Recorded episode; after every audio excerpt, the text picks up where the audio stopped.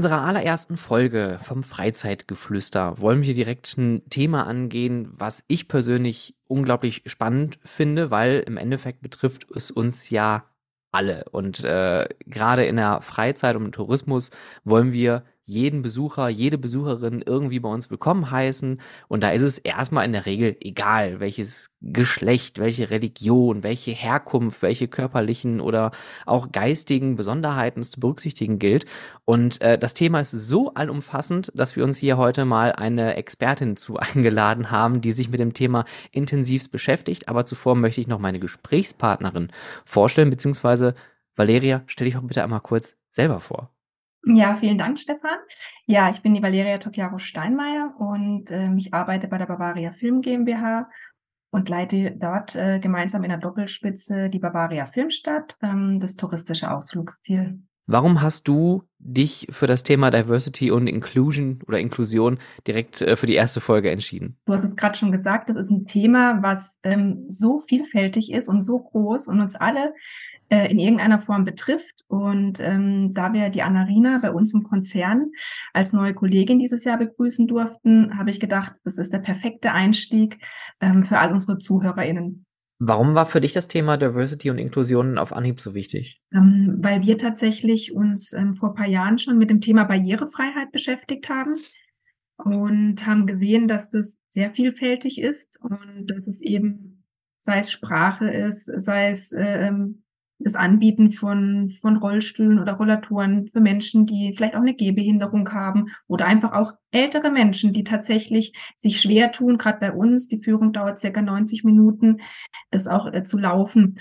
Und ähm, wie gesagt, da die Anarina ähm, neu zu uns ins Unternehmen kam und das dann auch nochmal so ein ähm, ja, äh, Aufwind gebracht hat, ähm, fand ich das sehr spannend, sie auch hier einzuladen.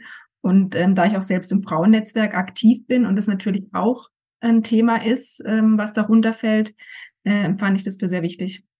Dann, äh, Annarina, dann stell dich doch mal gerne selber kurz vor, wer du bist und was du machst. Hallo, auch von meiner Seite. Mein Name ist Annarina Chemnitz. Ich bin die Diversity und Inclusion Managerin der Bavaria Filmgruppe und beschäftige mich aber schon seit vielen Jahren beruflich mit den Themen Vielfalt und Diskriminierung, ähm, allgemein in der Gesellschaft, aber eben auch in Organisationen. Und jetzt begleite ich eben als Diversity Managerin die Bavaria Filmgruppe dabei, äh, sich mit den Themen auch intern zu beschäftigen und eben zu schauen, wie kann man vielleicht auch die Organisation vielfaltsorientiert öffnen und bewusster mit diesen Themen umgehen. Ja, vielen Dank, Annarina. Ähm, ich würde sagen, ähm, wir starten gleich mit der ersten Frage.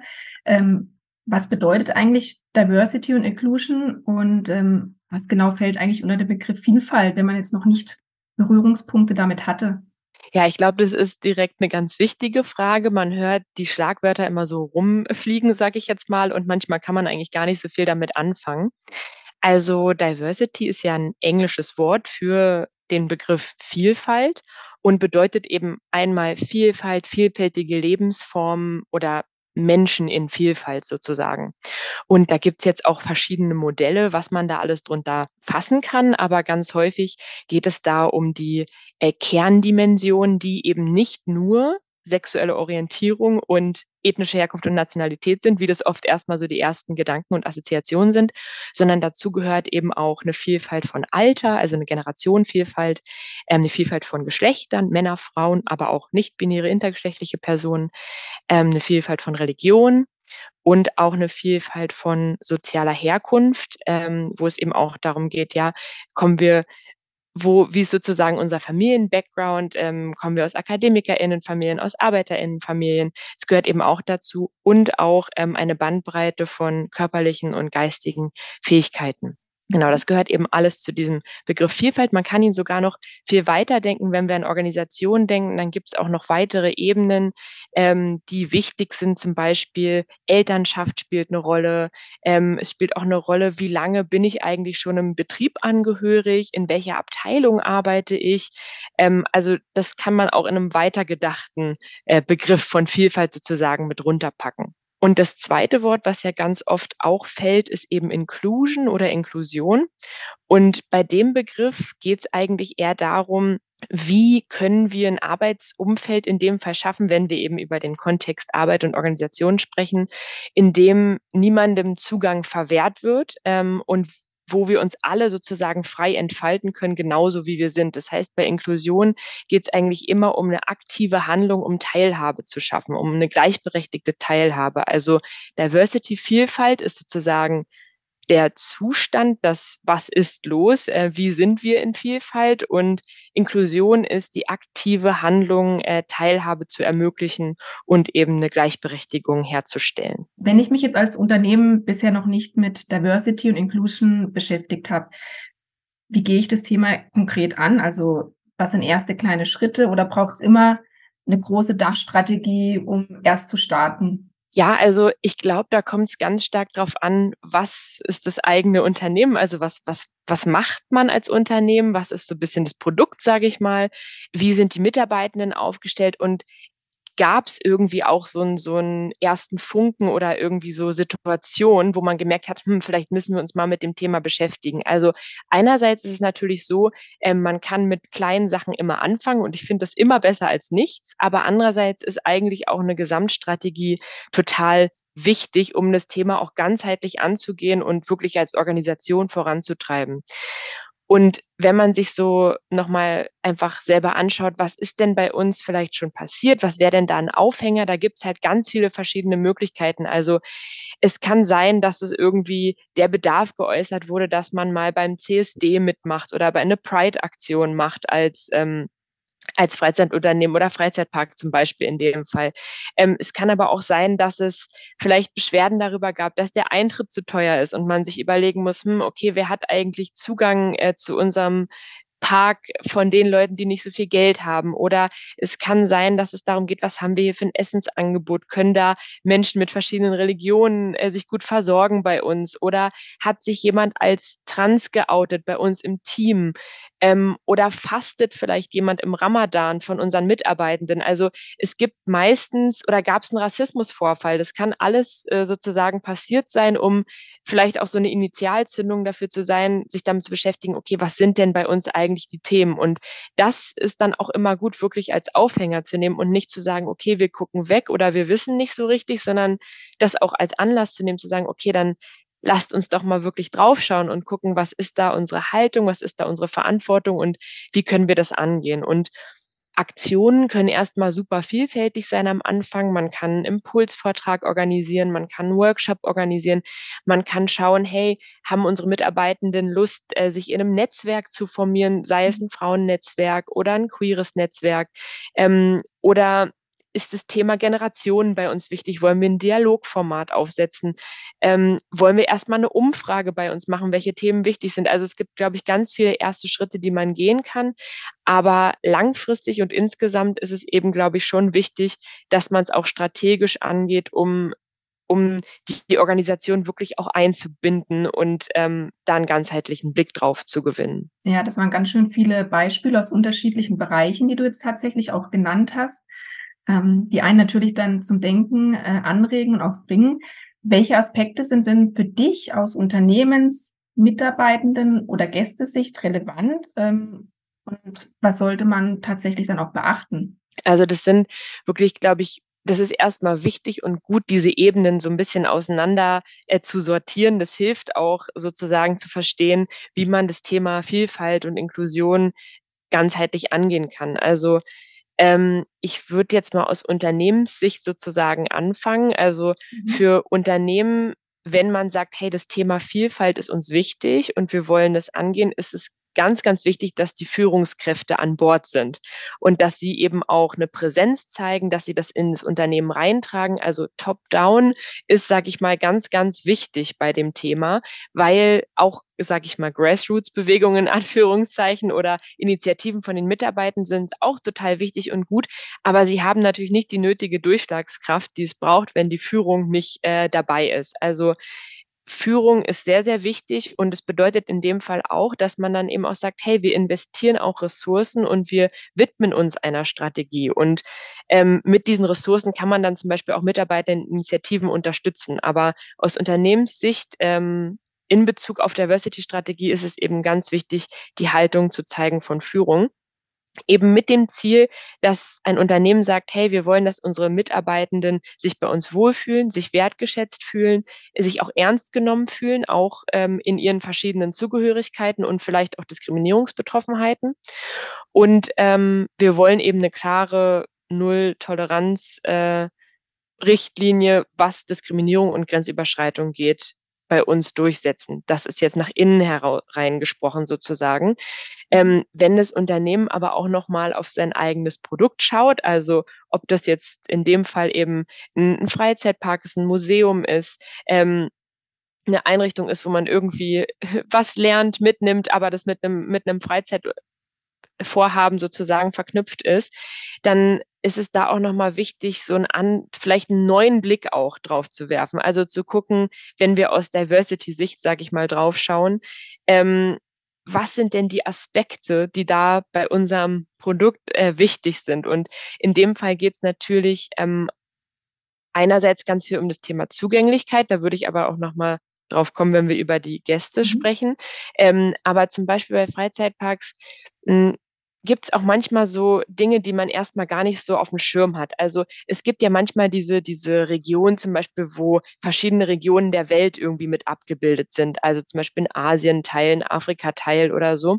Und da besteht häufig die Gefahr, dass wir da Stereotypen reproduzieren. Zum Beispiel ähm, gab es ja sogar auch häufig schon in Deutschland die Vorfälle, dass zum Beispiel schwarze Menschen sehr stereotypisiert dargestellt wurden oder besonders in einem Dschungelsetting oder sowas reproduziert produziert wurden. Und da müssen wir natürlich gucken, okay, ähm, wo müssen wir da sehr stark aufpassen, keine koloniale ähm, Erzählung zu reproduzieren und zum Beispiel auch bei Zoos ähm, sich darüber Gedanken zu machen, wenn man solche Regionen sozusagen auch schafft, ähm, wie setzen wir uns denn zum Beispiel mit der Geschichte auseinander, dass es in Deutschland bis 1940 noch die Völkerschauen gab, die sogenannte Völkerschauen, wo Menschen aus den ehemaligen Kolonien verschleppt wurden und wirklich dargestellt und ausgestellt wurden in Zoos, schwarze Menschen aus diesen Kolonien.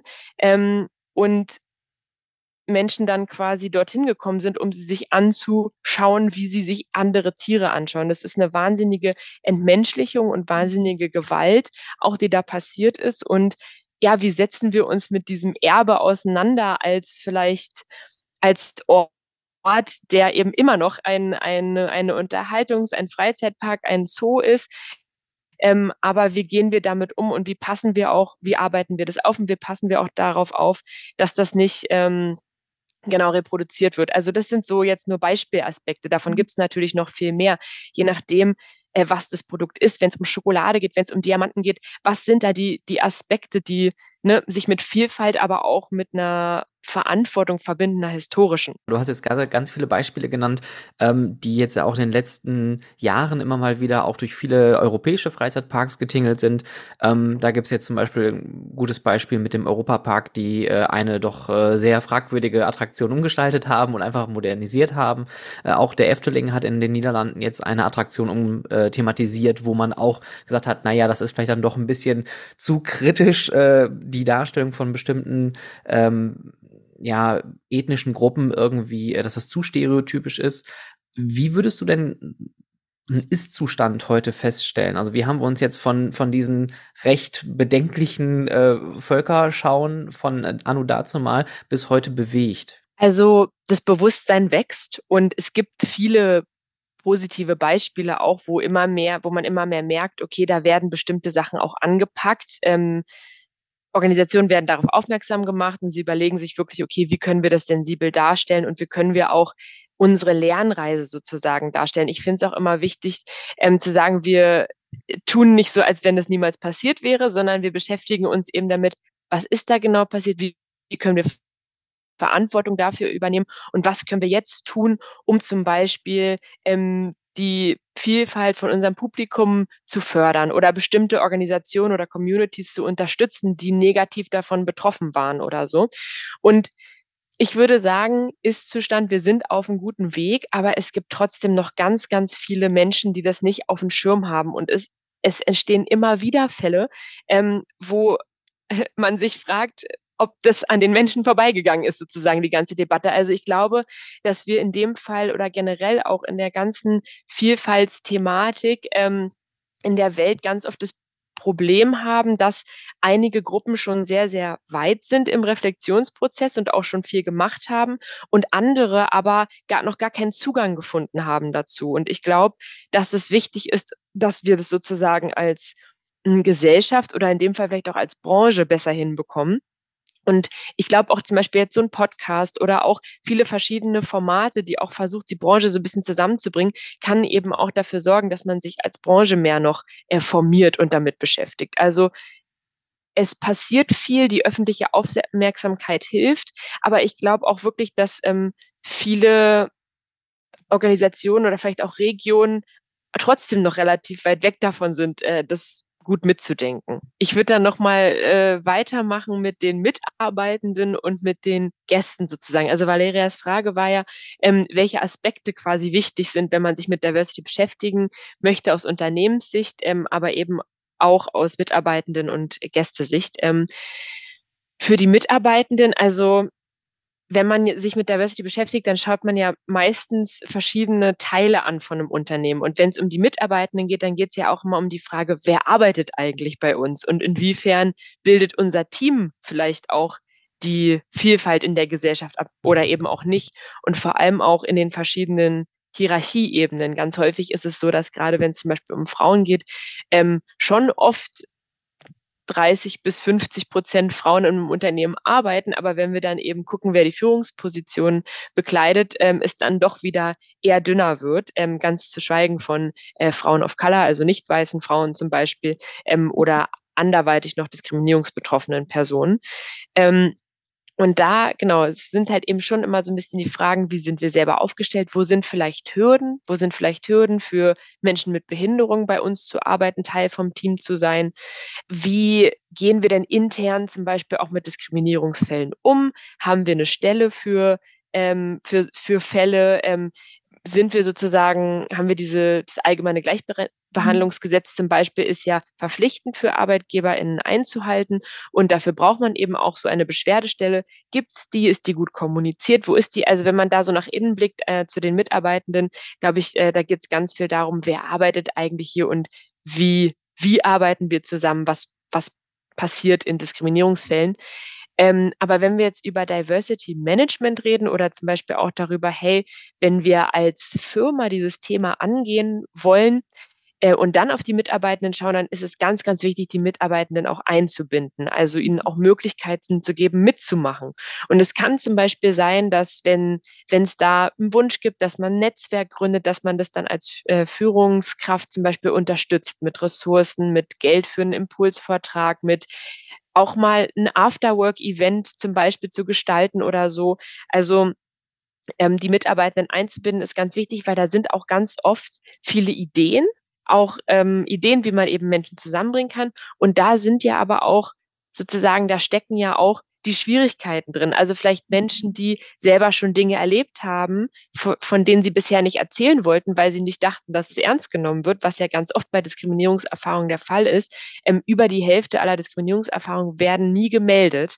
Ähm, und dann zu gucken, wie kann man das eben zusammenbringen, dass das Wissen, die Erfahrungen, auch die Ideen, die in den bei den unter, die, die quasi in den Mitarbeitenden stecken, dann eben zusammenbringen mit, mit einem strategischen Blick. Ähm, für die Gäste, das hatten wir jetzt auch schon mehrfach irgendwie so ein bisschen angeteasert. Ähm, es ist natürlich wichtig, dass man da auch nochmal drauf guckt, okay, wie zugänglich ist eigentlich unser Angebot für die gesamte Gesellschaft? Also ähm, wer kommt zu uns? Wo sind hier Barrieren? Und mit Barrieren meine ich natürlich einerseits vielleicht auch physische Barrieren für Menschen mit ähm, mit einer körperlichen Behinderung zum Beispiel, ähm, aber auch zum Beispiel sprachlich ähm, können auch Menschen zu uns kommen, die vielleicht nicht Deutsch als Muttersprache haben oder, oder wie sind da unsere Angebote aufgestellt?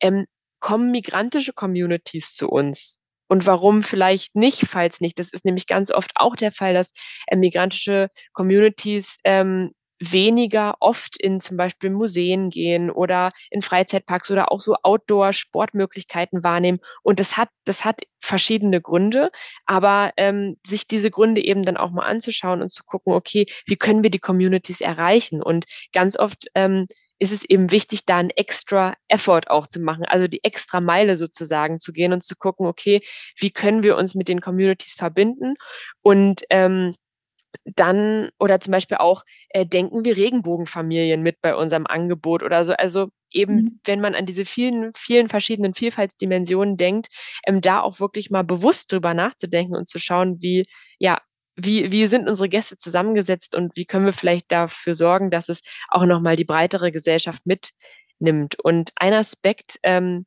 der das auch nochmal verbindet, was ich gerade erzählt habe von den Mitarbeitenden, ist natürlich, je mehr Vielfalt wir in den Mitarbeitenden haben und auch in den Führungspositionen, desto mehr wird sowas automatisch mitgedacht sozusagen. Ne? Desto mehr denken wir darüber nach, ähm, wer kommt eigentlich zu uns, ähm, reproduzieren unsere Produkte vielleicht Stereotype oder so.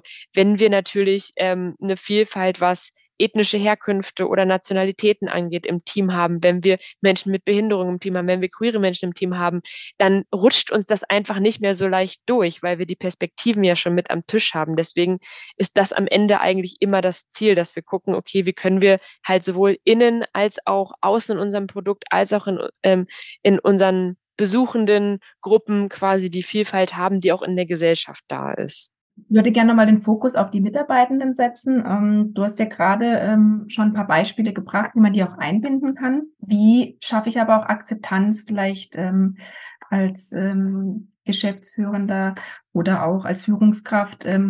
warum sollten die Mitarbeitenden das machen? Also gerade dieses Warum zu erklären, ist, glaube ich, ganz, ganz wichtig und sich dafür auch Zeit zu nehmen. Also erstmal insgesamt ist es wichtig, geduldig zu sein, weil diese Themen, die ich sag mal, sich dazu zu sensibilisieren und seinen Zugang dazu zu finden, das geht nicht von heute auf morgen. Das dauert einfach eine Weile. Und es gibt auch viele Menschen, die vielleicht auch ein bisschen ablehnend eingestellt sind oder die nicht so viel Lust auf das Thema haben. Das, das ist einfach, zum Beispiel von meinem Job ist es auch ein ganz großer Teil, ganz, ganz viel das Thema zu erklären und auch eine Möglichkeit zu finden, wie kann ich Menschen eben dafür gewinnen. Am Ende finde ich immer, wenn es um Vielfalt und Inklusion geht, am Ende haben wir allen Bezug dazu. Also wir, wir haben alle mhm. Positionierungen, die ähm, es ausmachen, wie wir das Leben sehen. Und wir wollen auch alle darin gesehen werden. Und wir gehören alle einer bestimmten Generation an oder einem Geschlecht. Wir haben alle eine Herkunft, ähm,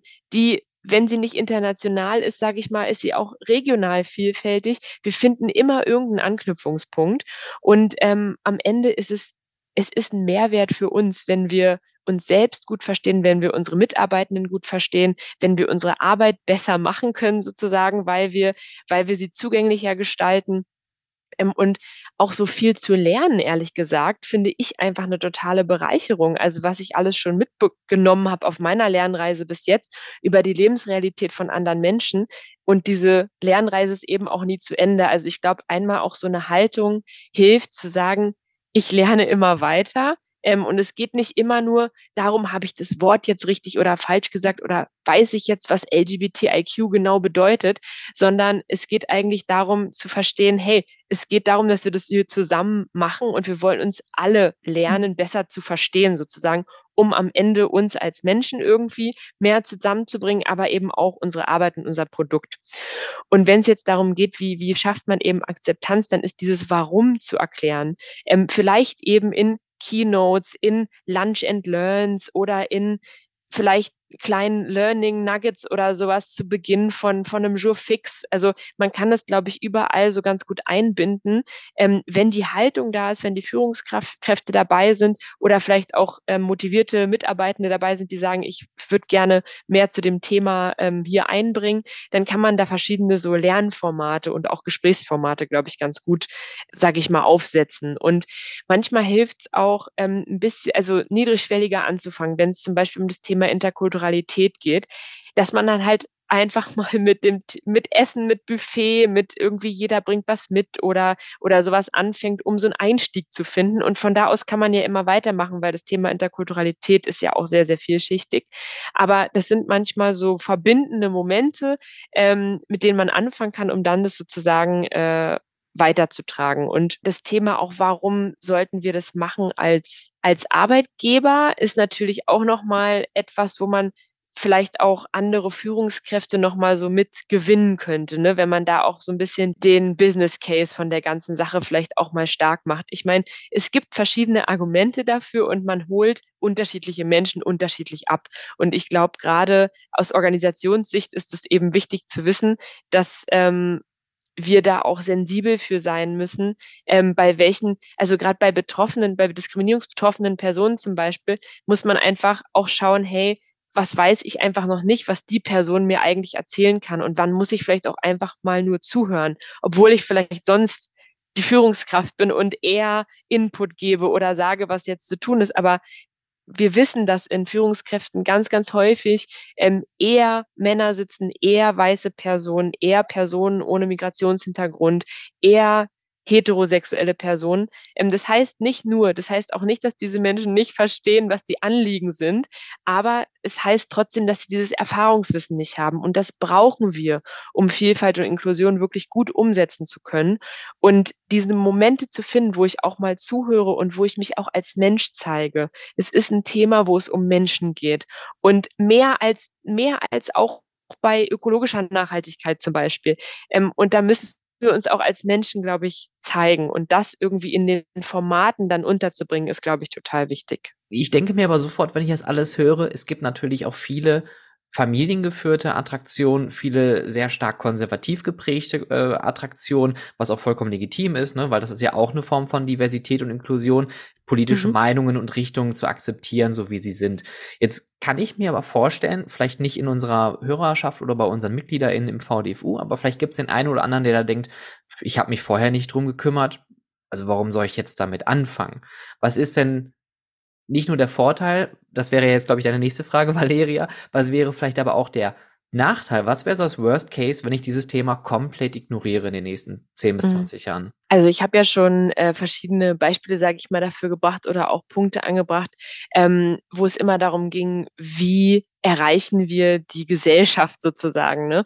Ähm, ich sag mal, wenn wir vielleicht einmal von der Repräsentation im Team oder bei den eigenen Mitarbeitenden erstmal weggehen, weil ich verstehe auch, klar, manche Unternehmen sind Familienunternehmen erstmal auch, haben gar nicht so viele Menschen vielleicht im Team und haben eben hauptsächlich die Familie im Team. Dann, äh, klar, ähm, greifen vielleicht viele Dinge nicht, die ich gerade so beschrieben habe, die man da machen kann oder ähm, wo man Hürden abbauen kann. Aber alle Unternehmen wollen ja viele KundInnen haben zum Beispiel, ja. Und da geht es wir langfristig Kunden. Und wenn wir über Vielfalt reden in der Gesellschaft, dann reden wir über die Mehrheit. Wir haben natürlich erstmal die Hälfte Männer, Frauen, beziehungsweise natürlich auch Menschen noch mit äh, Geschlechtern darüber hinaus.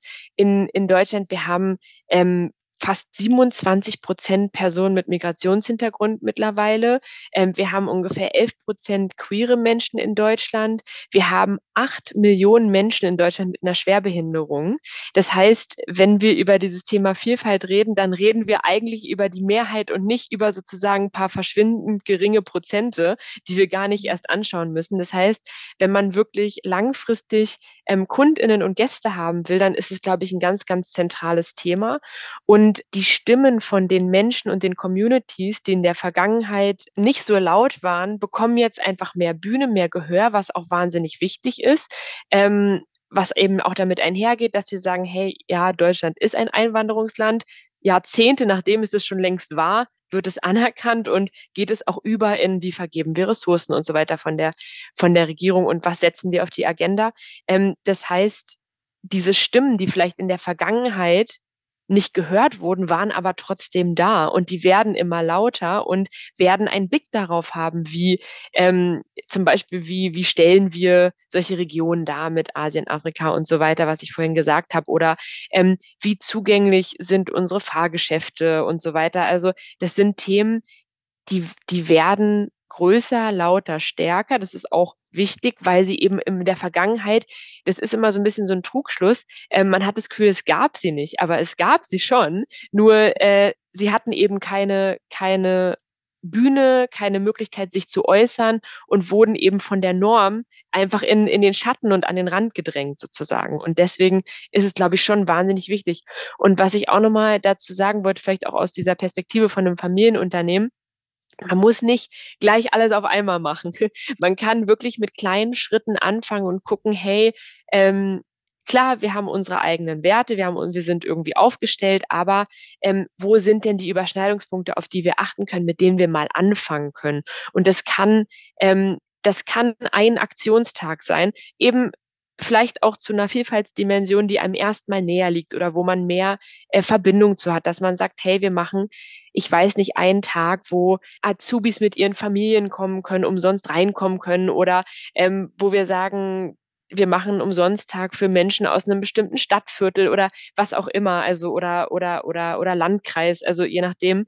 Aber man kann wirklich mit den Themen anfangen, die, wo man eine Verbindung zu hat, die einem nahe liegen und dann Schritt für Schritt von da weitergehen. Annarina, zum Abschluss ähm, ein paar Quick Learns noch, ähm, so ein paar Tipps, die du jetzt quasi zum, zum Schluss nochmal unseren Zuhörern mitgeben kannst und vielleicht auch Netzwerk oder Weiterbildungsmöglichkeiten. Hast du da was für uns? Ich glaube, ein Tipp, den ich auch noch geben kann, ist, sich so Best-Practice-Beispiele anzugucken. Also wirklich auch zu gucken, was machen denn ähm, andere Freizeitunternehmen ähm, oder ähnliche Initiativen.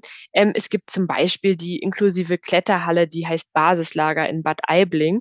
Und ähm, da wird sich ganz viel damit beschäftigt, wie können wir bei einem Angebot, was bewegungszentriert ist, eben besonders inklusiv sein für Menschen mit und ohne äh, Behinderung. Ähm, oder die verschiedenen Aktionen, die, ähm, die Stefan jetzt auch schon erwähnt hat. Also, ne, welche Freizeitparks haben sich auch kritisch mit ihrer Geschichte zum Beispiel auseinandergesetzt? Wie haben sie das aufbereitet? Wie ist es angekommen? Oder es gibt ja zum Beispiel auch die, ähm, die queeren Aktionstage von Freizeitparks teilweise, also den, den ähm, Rosa-Tag im Heidepark Soltau oder auch ähm, es gab noch, es gibt noch zwei andere Parks, glaube ich, die so CSD-Tage machen. Ähm, und dann auch zu gucken, wie kann man das auch mit dem Impact verbinden? Ne? Also zu sagen, hey, wir verringern zum Beispiel den Eintritt und spenden den Erlös an Community-Organisationen. Also wo man auch immer gucken kann, ähm, wie können wir auch wirklich ähm, empowern, also ähm, Organisationen befähigen, ihre Arbeit äh, weiter gut zu machen zum Beispiel. Also so Best-Practice-Beispiele angucken. Und dann gibt es auch wahnsinnig viel ähm, Material und Möglichkeiten, sich fortzubilden. Also einmal gibt es die Antidiskriminierungsstelle des Bundes. Da kann man auf der Webseite wirklich viele Materialien finden, auch Leitfäden für ArbeitgeberInnen, wie man mit bestimmten Themen umgeht. Da sind auch verschiedene Diskriminierungsfälle ganz anschaulich aufgelistet mal und gesagt, was war der Fall, wie wurde damit umgegangen, was ist die Rechtslage. Also um sich auch dahingehend, sage ich mal, fit zu machen, da gibt es ganz viel Material. Und dann gibt es auch ähm, die IQ-Fachstelle. Ähm, da ist die Webseite ähm, vielfalt-gestalten.de. Und da kann man zum Beispiel umsonst äh, so Online-Kurse machen, zum Beispiel zum Thema ähm, vielfaltsorientierte Personalarbeit, zum Thema Antidiskriminierung. Und da gibt's auch einen sogenannten Diversity-Check für kleine mittelständische Unternehmen, wo man einfach mal so einen Einstieg zum Thema findet und so einen kleinen Status quo entwickeln kann, wo stehen wir eigentlich.